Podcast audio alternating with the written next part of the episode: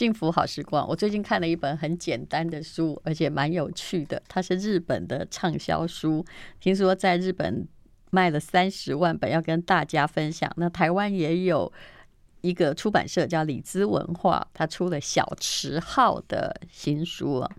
然后它的序哦，我跟各位说，它序的。就有时候哦，你要是自己很惨的话，你不如就写得让自己更惨一点好了，就承认自己的惨境，也许才能翻身。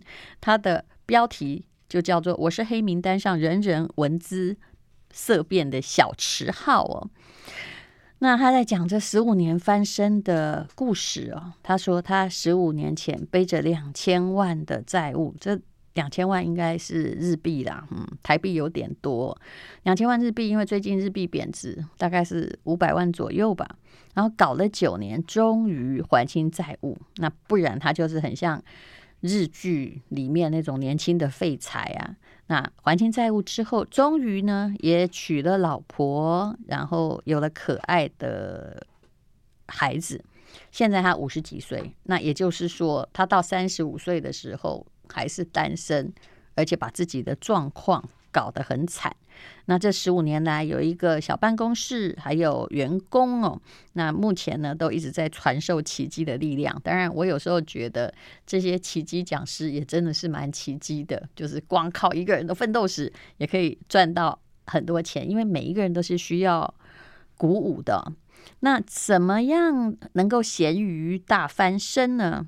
他教你的一个方法哦，非常简单，而且这个方法有一点神道社教，呵呵，就跟你现在想要赚钱，结果你把手机的荧幕换成那个日本的某一个算命的，哎，黄头发的那位 那位老师的荧幕一样啊。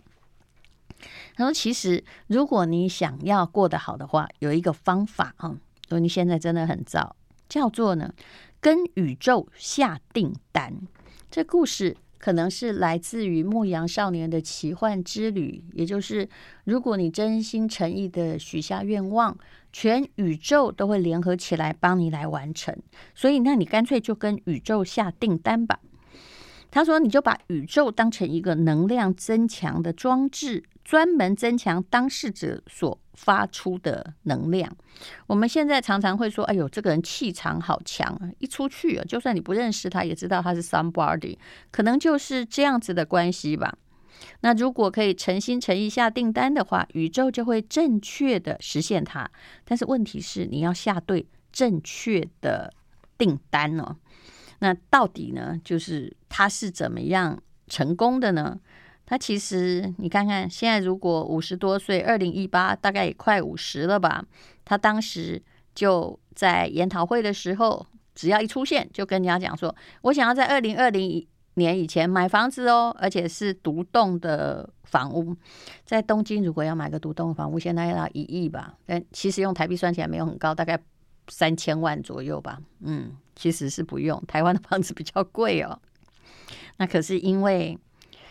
为什么他好像这么成功讲师，连个这个钱买不起呢？啊，还有为什么不是现在去定，而是二零二零？因为他必须要存到足够的钱，就 cash，因为他不能办信用卡，以前是一个负债者。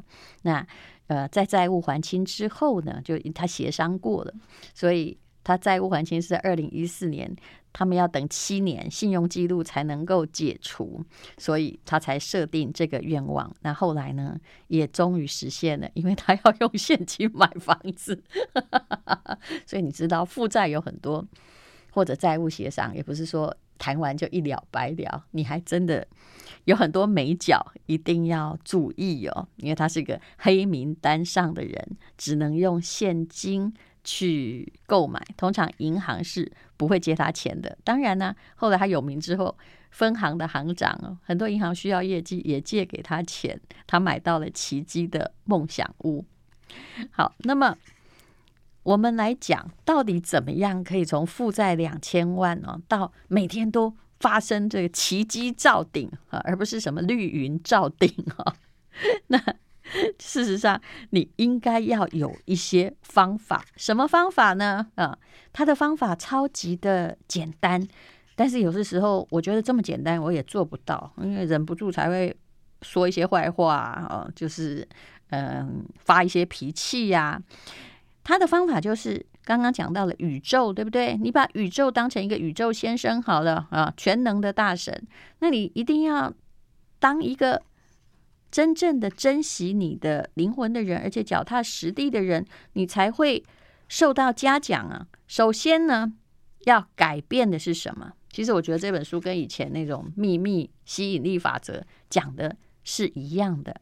他说，人是能量的发射器，也是接收器，所以要怎么样？要说好话，听好话，发出好的能量，接收好的能量，也就是嗯，最起码你不用在网络上当酸民嘛，对不对？其实我有时候觉得，有些酸民真的超可恶的，像上次。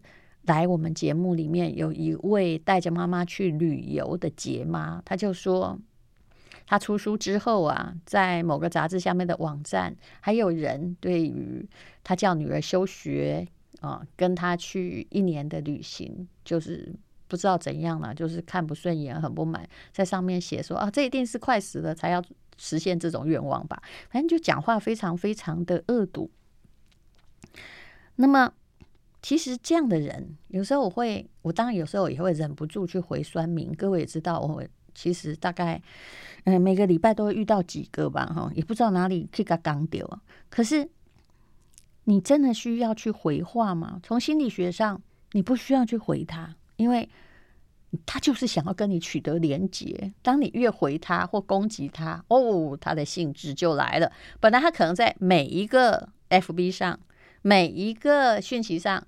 到处去给他留言，现在就变成因为你回应了，他就集中到你身上来。哎，这种事我是碰过的，所以我还觉得说，哎，有时候就当成这个在外面狂吠的狗，你就不要去理他好了。那像这样的人，他日常生活会过得好吗？其实不会。人的确是吸引力法则。当你一直在说别人坏话，你知道那种。如果看起来很刻薄的人，脸上还是会流露出某一种这个刻薄的气质，所以他自己本身就会遭遇到嗯某一些不太好的东西。我讲的不是鬼啦，我讲的是你一直都用不善意的眼光去看这世界。当别人想到快乐的事，就不会想到一个要叫一个不快乐的。然后会攻击别人的相由心生的人在一起，所以第一个跟宇宙实现订单的方法叫做，请你说好话，然后听好话。不过呢，你也不需要就是说虚假的好话，虚假的好话我们已经也听多了。但你要先改变心里的负面想法，怎么改变呢？待会儿告诉你。I like 103, I like radio。怎么改变呢？嗯。这本书叫做《从负债两千万到奇迹照我的每一天》，这是一个日本人叫小池浩写的。这改变真的很简单，每一个励志老师都会讲，就是啊，哇，有钱真好哦，哦，然后这个想法代表你没钱嘛，那这就是一个不太好的向宇宙下订单的方式。你应该说，嗯，我是一个富有的人，不断的自我肯定。啊，有时候你会说：“哎呀，我就是想躺平啊。”那你必须要把这句话改成，就说我还可以，我还可以继续奋斗。那很多时候你会说：“啊，好难哦！”我真的有蛮怕那些动不动来问你什么，这怎么做，就会说：“啊，好难哦！”因为他想到的是他自己很难，但是“好难呢”这句话就是为自己设很多的栅栏，还有天花板。那你当你要说这样的话的时候，你可不可以把好难改成我希望我也做得到呢？哦，或者我应该也做得到。其实别人看到你就会觉得你这个人一直在说好难的人。说真的，如果是我的员工哦，我肯定不信赖他。他你告诉他什么事他都很难，就表示他没有要进步。为什么要信赖呢？那如果你要说好，很简单的说，好想去旅行哦，像我现在真的好想去旅行，但是。我会说我要去旅行，我就是要去旅行，我就会跟那个前不久哈，这个有一段日子我真的不是我要接的工作太多，是因为刚好都卡在一起，再加上小孩在线上上课，我压力真的大到不得了，而且那时候不知道为什么那个出书哦，这个我 其实我已经念过好几遍了，你可以不用在我最急着要交论文。还有要我要去考试的时候，把这个事情都堆在同一个礼拜，说：“哎呀，戴茹姐，麻烦你这个礼拜内一定要叫完。”我真的不是三头六臂，我也要睡觉啊。那好，那又是给了很大的压力。当然我也做完了，可是那阶段我的白头发真的多了不少，所以我好想去旅行。旅行是代表什么？对我而言，当然是逃避了。就是你可以暂时逃掉那个轨道，不要再接收这些。你真的不要以为事情是人自己找的哈，有啦，当然有自己找的。但在你还没有挂点之前，的确也有很多紧急而重要的事情，就是会找到你，而你必须要把它完成。我那天我就写了一个讯息给吴若权，我跟他说：“我跟你讲，我不久之后会去。”旅行一个月，那就麻烦你来帮我代班啊。他哎，你看这朋友很了解，他就说，你最近压力一定很大吧？我 OK，没问题，你随时告诉我。你知道我那时候就得着安慰。那事实上我根本没有想，他都没有问我说，那你要去哪里？因为他知道我哪里都可以去啊。为什么我要先告诉他呢？其实我也是在跟宇宙下订单，我感觉开快开放了，对不对？不用每天都在羡慕温世凯，不知道又飞到哪个国家，因为他就是旅游记者嘛。不要羡慕别人，就我快要去了，我也会去，我正在筹划中，就是我也得行动要先出去，那你的人生就会充满了真正的期待。所以是我要去旅行，不是哎呦，好羡慕你能去旅行。嗯，那当然有时候你可以完成一下了，有一天。我真的没办法出去，因为不久还要去接小孩。你知道现在小孩哦，嗯，好不容易去学校了，九点又叫你去把他领回来，因为班上同学有人确诊，他又要回家上线上课程。我现在真的觉得，哎呀，那我所有就自己的时间已经没有了，还要做这么多事情。那老公呢，可能又在这个中部上班，最近他就大部分时间在中部啊，当然他也很辛苦。然后。我就买了一个池上便当，就一个人坐到了河堤上，心里想说，就算有这个半个小时的时间，假装我在塞纳河畔吃便当也是很好的呀。嗯，哎，果然我这样吃了一下之后，就觉得好的，也有到小旅行了。否则啊，不是什么事情都可以忍下来的，那个压力再加上压力有，有一天就会变成精神有问题。我很知道，身为一个作者，我们的精神能力是脆弱的，就是你不要把自己压到了一个极限，所以你必须要常常，嗯、要有一个出口。还有很多人讲话还真的都是超级负面的。我说真的啊、哦，嗯，这位小池浩说，我回到那个书里啊，就是他说，万一你说出了很负面的口头禅。自己是要有警觉的，那不要老是在那讲负面的话。而有些人哈，讲话一直很负面。我的确遇到有些朋友，我后来好怕跟他聊天，因为他讲话就这样有气乏力啊，然后什么事都帮你往负面想，或者是当我要做一件事情的时候，他都会打电话来说：“你最好不要做。”嗯，我心想，哎，这个。其实我听过很多，就是你最好不要做的事。比如说，刚开始我是个作家，我要去很那时候很小，人家叫我去做节目的时候，哦，嗯，真的，我有朋友打电话来说，你最好不要做，嗯，因为你其实也没有什么 camera face。我心想说，你干嘛这样诅咒我？然后也会消失神秘感，好不容易书可以卖到了几千本，现在。只要一出现，人家就不要买你的书，反正就讲了一堆很难听的话。可是我后来发现，他也不是故意的，因为他做什么事情都是往负能量去想。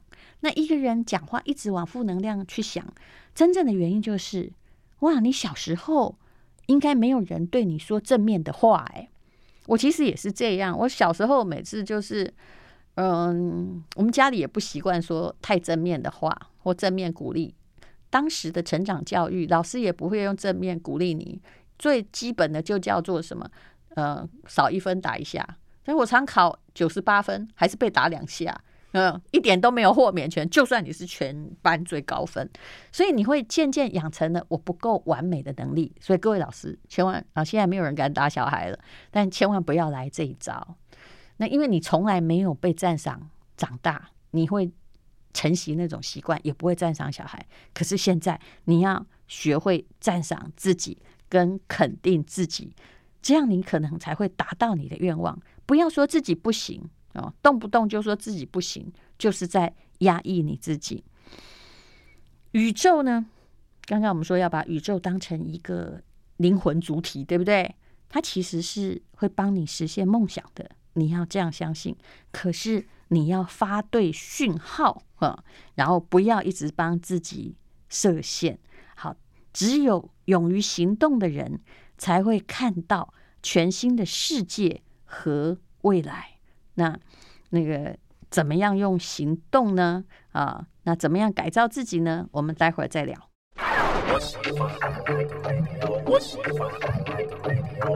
幸福好时光这本书很简单，但是蛮好笑的哈。这是日本的一个作家小池浩，里兹文化出的一本书啊。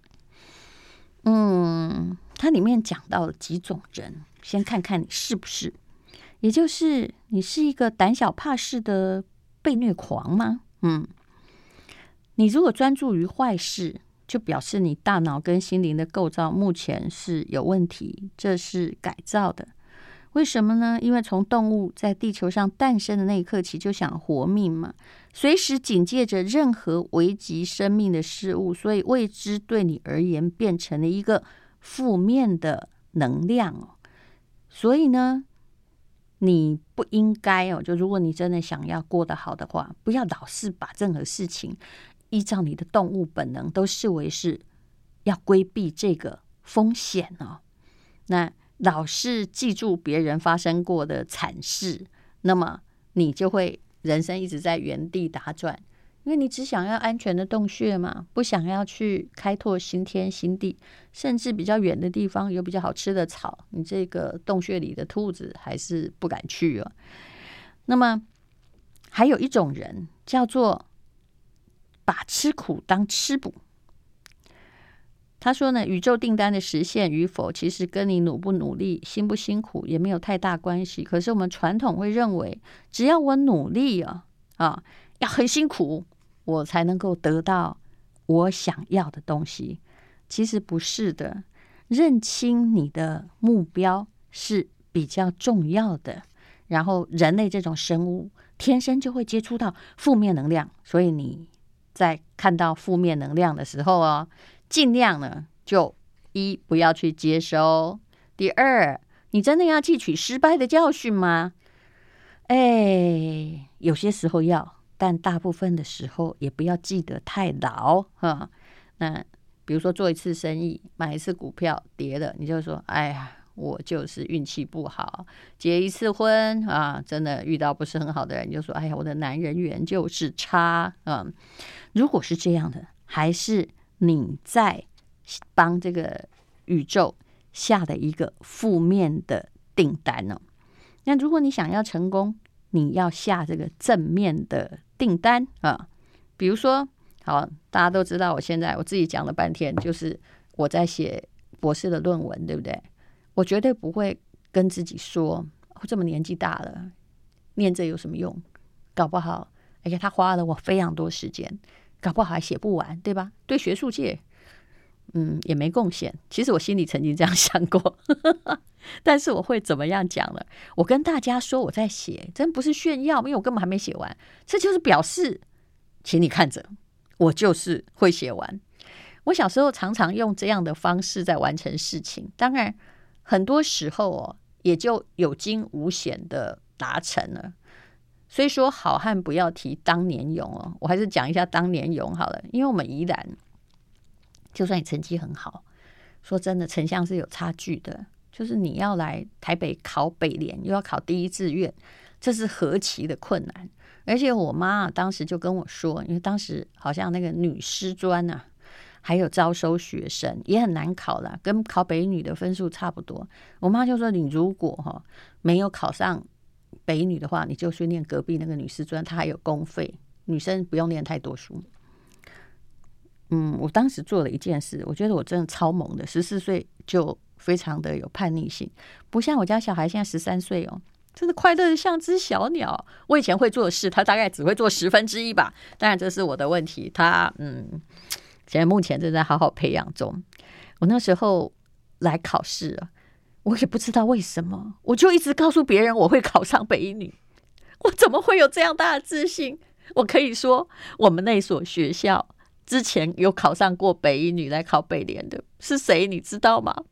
就只有两年前，不是一年前哦，上一届没有哦。两年前有一位，嗯，他是全校第一名，他才考上北一女。那这个学姐是我的偶像，她大我两届，所以，嗯，我也不知道为什么哪来的勇气，我说我要跟她一样。然后那时候我还写在那个周记本上。我们那时候老师好像去生小孩，来的是一个音乐老师，他还不会懂，我就写的满纸，就是说我要去考。然后我看到他们很酷，因为看到那个电视里面一队在表演，哈，乐队在演奏，我就这样写了。你知道老师给我回什么话吗？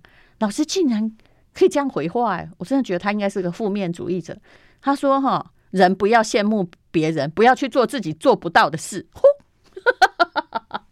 我通常会觉得，你要是不要打击我还好。我个性里有这种天蝎座的特质，因为你打击我了，我哎，其实我那时候成绩真的不太好，在班上大概十名左右，因为也不是很认真在念嘛。反正呃，分数考不好被打几下，也打五下，跟老师其实打轻轻的啦，就九十八分打两下，九十五分打五下，反正都被打，有什么差别？我从那个时候开始哦，我就觉得说。然后，然后你给他淡掉，我真的是从那个时候开始努力的，所以我也不知道应该是，哎，要这个，就这人不应该肯定那位代课老师给你的伤害，因为他实在太瞧不起你了。可是我是从那个时候开始努力的，我觉得我做得到。当然后来我念北一女之后，真的日子过得很辛苦。每次那过山洞的时候，从宜兰到台北，那只要山洞一开始黑，我就开始哭，然后一。哎，我后来可能就人生很多事眼泪掉光，现在我真的不是很容易哭的。然后一到了这个，因为山洞很长，结果那个平快车很慢。等到变亮的时候，哎，旁边的太太看到我怎么眼睛都红了，心里想说：你到底在过山洞的时间遭遇到什么样的打击？可是那年我真的不到十五岁哦。那后来当然食衣住行育的都要自己管呢、啊。可是。其实我后来觉得，一个小孩比较提早训练，虽然是蛮残忍的，不过也是一件好事，因为你会学会自己负责。然后从我开始对宇宙下正确的订单，有时候我一定会考上，那我就考上。但是有些事情不能勉强。我后来没有当上乐队跟仪队，你知道吗？为什么呢？因为虽然考上了，但真正的愿望没有达到。嗯，我后来觉得，我想要去当这个，应该也是个有表现欲的小孩吧。为什么？等一下告诉你。嗯，I like 103, I like radio。好，其实我刚刚很无聊的又讲到了我自己哦，但为什么没有达到？你想也知道，一个从乡下学校来的人哦，我那天在高一的时候第一次听到我们班上的那个同学哦，他们就是长得好优雅，然后两个可以一起唱英文歌，我还记得那首歌的名字叫《Woman in Love》。我想说，天哪！世界上有英文歌，你应该知道我的英文也考的，因为你要上北一女，我不可能哪一科很差嘛，对不对？可是我不知道世界上有英文歌，你就知道差距有多大。嗯啊，那后来呢？当然，我高一的时候很努力的，就学了很多英文歌，因为我想要跟台北小孩变得一样。结果我现在脑袋里所有会唱的英文歌曲，全部都是高一的时候背的，后来怎么背，你真的都背不起来哦。那呃，中间有辛苦的过程，但因为人家哈后来才发现哈，你许愿望的时候并不知道，那个第一年就要考全班前五名才能参加乐队，怎么可能？我那时候每天都在跟不要排到后段，在那里挣扎。高一的时候，嗯。然后呢，后来呃，一队为什么没当上？金拍谁要一百六十还一百六十二公分，这是天生的，客观不可能。就跟我们志愿上，我不要去立志当空姐一样，这是办不到的。但是无论如何，只要你愿意许下了订单，你还是可以或多或少完成你某一个愿望。好，这本书的作者呢，超好笑的，在讲一个叫做“宇宙输送管清洁法”。嗯，他真的很会编哦。什么叫宇宙输送管清洁讲法？他的意思说，因为如果你一直在负面的环境中长大，你会不自觉的设定自己的天花板。你对于发生的新奇的未来太过警觉，你害怕失败，然后。其实很多人心里会限制自己，不要变得比爸妈更好。嗯，是这样吗？其实的确是的。那你怎么样要把脑袋那些负面的、消极的、别人给你的，那你也曾经被看不起过嘛？对不对？像比如说，我就我真的从小到大听了太多女孩子念那么多书没用，后来发现呢，其实我妈也不是真心说念那么多书没用。其实他应该也有点艳羡我的时代跟他不一样，我可以没有家庭的，比较没有家庭的负担去念那么多书哦。所以不要把别人的，不要把别人所有的话当话，不管他是谁，我觉得这是重要的。那你要有自己的清洁法啊，就宇宙输送管清洁法很好笑。他叫你闭着眼睛，想象爸妈就站在年幼的你面前，然后你对。你的爸妈说出这样的话，我觉得这招蛮妙的。怎么说呢？爸爸妈妈，如果我变得比你们还幸福，你们可以接受吧？啊，爸爸妈妈，如果赚钱赚得比你们还轻松，你们可以接受吧？因为在那个农业社会，他们相信的是，嗯，一定要很辛苦嘛，对不对？才能够这个吃得苦中苦。方为人上人，可是现在其实不一样，嗯，不是说现在赚钱很轻松了，而是很苦的人未必赚得到钱。还有说爸爸妈妈，哎，虽然你们的婚姻可能不太幸福啊，这小话，小声的说就好了啊。如果真的我可以得到非常丰沛的爱，你们可以接受吗？有些人会这样，就是因为父母的婚姻不好，你就觉得哦，我也被诅咒了。可是。你必须要跟你的所谓的输送管清洁一下，不要沉寂上一代的影响啊。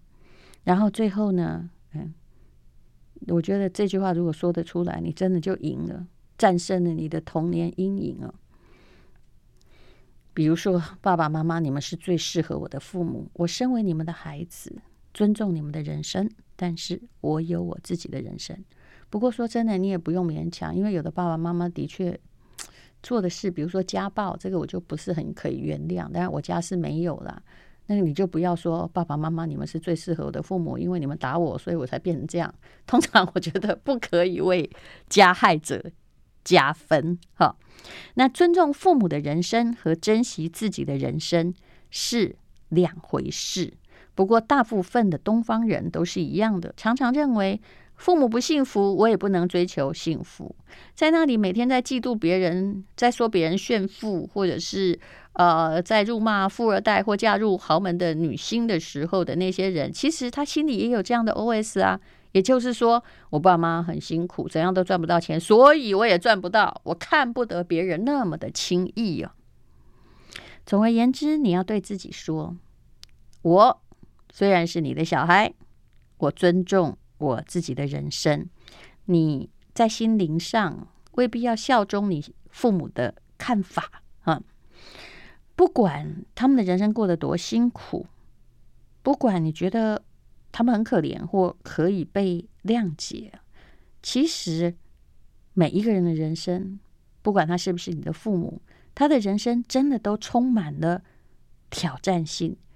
那你必须，也许他的处置不好，但是。过去的也过去了，该给的敬意也要给那个敬意。有的人把自己人生当成来还债的，其实我觉得也没错。虽然这个想法比较负面，但如果你能够把债还完，你也可以告诉自己，就到这里啦。啊，我要过幸福的日子。他还提到了一件事情很有趣，叫做不要入戏太深。对这个社会到底是什么呢？我们待会儿再聊。幸福好时光，不要对社会入戏太深。更不要对社会上的种种新闻入戏太深。以前呢、人家会说“秀才不出门，能知天下事”。我以前写那个论说文时，最会写这句了，写这句就有分。不过，我说真的，嗯，以前是不看新闻你就变井底之蛙，现在你不看新闻，你可能会活得快乐一点哦，因为因为收视率的关系，只要搞得很耸动的。才会有点播率，才会有新闻，所以这世界上呢，哎，好事都不会出现啊。就按照我们这种收视率调查，悲惨和恶劣的点都会出现在我们的眼前。那目前都有一些侦测软体，如果你在 Google 每天都在搜寻一些什么呃变态案件的话，不久 你的世界还真的不会有好事，因为它自动的会把这些新闻送到你眼前，我完全不看报纸八卦节目和新闻，是这位作者小池浩所写的。这本书是从负债两千万到奇迹照我的每一天呢，很有趣。这句话说得很好，他说：“刚刚说宇宙订单嘛，你享受你自己的宇宙就够忙了。可是你不要对很多资讯上瘾，比如说什么艺人出轨啊、诈骗案啊，还有别人的在 FB 的看法，你过度的关心别人的宇宙。”把狼的假逼婚丽的话修，你喊着喊着，你就会射进别人的生活。其实有时候我也是这样觉得哦。我在任何有脸书或社交软体的人都知道，不管你做什么，就很容易被什么检举啊，人家来告诉你不要这样做啊，哈啊，那些人真的是太闲了啊！他不是按这个赞就好吗？对吧？啊，但是如果你一直对别人的事件涉入太深，你有没有觉得你会很像那些名嘴，尤其是八卦名嘴？你觉得有哪个八卦名嘴的嘴脸是真的很好看，是你真的心想跟他相处？就没有嘛？人那个话传多的，就会变成那个样子啊。那如果你看到太多惨剧，就会想说：“哎呀，这世界真复杂。”就会是会发生这些惨剧，那你也会不知不觉的认为我的人生也发生这种事，这样你惨了。你跟宇宙下了什么订单？就是邀请那些惨剧到你的人生里面来，那该怎么办呢？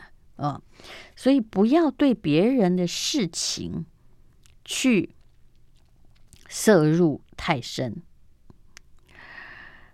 你要去做正面的事情。德瑞莎修女有一句名言，诶，听起来好像很稀疏平常，但是仔细听听是挺有道理的。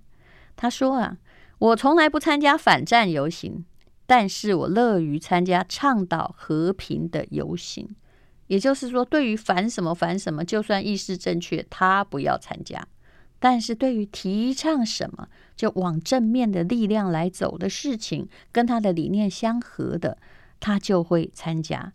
也就是无论如何，在你的宇宙里面，不要接触到任何的负能量。那你可以。帮助别人，但是请带着正面的能量，不要被所有的资讯所蕴含的能量牵着鼻子走。不过这是人性啊，你只要看到什么分尸案啊，或者是谁离婚啊，你就是特别特别的有兴趣，永远上热搜。请问上热搜的有真正的好事吗？真的没有。嗯，好，那么怎么样改造？呃。不能够做自己的人，其实像我这种大部分时间都在做自己的人，或者在寻求自己跟复杂的环境是不是可以调和，想出一条嗯，跟外面也还可以混，然后跟自己相处的更好的方式。说实在，也不是真的很多了。我很多的朋友，他们大部分最大的问题是。就算他很优秀，他不敢做自己。人本来就是群居的，因为原始社会独居你活不下去嘛。人本来就是一种非常在意别人眼光的生物，那你不能够不敢做自己啊，否则你的宇宙大概就会被一堆外星人占据。用这样的解释是最清楚的。你不要关心什么事情，就是，请问你，我在你眼里。看起来怎么样啊？我有时候到菜市场，那菜市场不是有在卖衣服，对不对？然后我就会常常看到，哎，这个我买菜的时候，我就会过去看一下。你知道我在看什么吗？我想看到的是说，一件有的还是还不错的牌子哦哦。那如果他要卖到连只能一百块才能卖出去，到底是什么样的款式 可以卖不掉？嗯，后来我最大发现就是，其实奇怪了，就是你没有顾虑到别人的刚需。那第二就是尺寸标识错误，也就是你下错订单。比如说，我常常哎去看一看，发现这明明就是个 M 号的衣服，你上面写 XL，那 M 号的人不会去买，XL 的人穿不下，这就是很明显的，我可以用来解释下错订单了。很多人很在意说别人看起来怎么样。我刚刚要讲到这个衣服，是因为我就看到有两次我遇到同一个太太，她其实没有买什么，她就一边在那边。现在有的菜市场客服很好，还可以试穿，你知道吗？她就是希望你不要退货，她就一直在那边穿，然后一直在问别人说：“我我好看吗？”我这样好看吗？啊，有一次他问到我，因为戴着口罩，他当然不认识我。说真的，这样挤出太多肉了。然后我现在心里想，我到底要怎么跟他说？我跟他说，我觉得你可以换别一件啊，好，啊，嗯，当然我不能讲真话了。可是有时候我在想说，你连一百块钱你都不能够决定，还要一直的在问别人，那我真的知道你人生应该不会过得很好。为什么？因为你一定是风中飘絮。别人说什么你就往那边走嘛，所以什么样叫做自己？就是你不要去担心在别人眼里看起来怎么样，但是你只要自觉可以跟周遭和谐相处就好了。你要的成功，并不是别人定义的成功。我说真的，我很怕别人期许我。哦，那个期许中间都有非常大的恶意，跟我觉得是贬义。为什么呢？比如说我以前在当畅销作者的时候，就有人期许我说，希望你写出更有深度的作品。诶，啊，现在是怎样？有时候你不要听比较好。我从来没有说要得诺贝尔奖。哦，真的又有人期许我说，希望你是台湾第一个诺贝尔奖得主。可是真的不好意思，就跟村上春树所说的一样。一个半夜会起来找泡面吃，作者就是肤浅到这样，你要怎样啊？不过人家快要得诺贝尔奖了，你不要，你知道你自己的期望在哪里，不要去迎合别人的期望哦。就好像如果你在财富设定目标，说我要变成亿万富翁，你应该要先想想我到底需不需要这样的钱，还有，请问我要用什么途径？不是说你赚不到哦，嗯，那你应该仔细想的是。这个是我自己的愿望吗？如果不是，你这样期许我，我心里会觉得很不舒服。我并不想要符合别人的期望而活。我知道我怎么样过日子会比较快乐。就好像这种理财来讲啊，我想被人家当成一个有钱人看待，跟我自己想要当有钱人，这就是天差地别。做任何事情，你要有一些主动的才行。不要只是担心别人怎么看你，这也是很多妈妈的问题。小孩功课不好，其实他心里也觉得说啊，呃，我是可以接受，但是不知道别人怎么样看我。请你忘掉后面那一句吧。谢谢你收听《幸福好时光》，请继续收听王瑞瑶的《超级美食家》。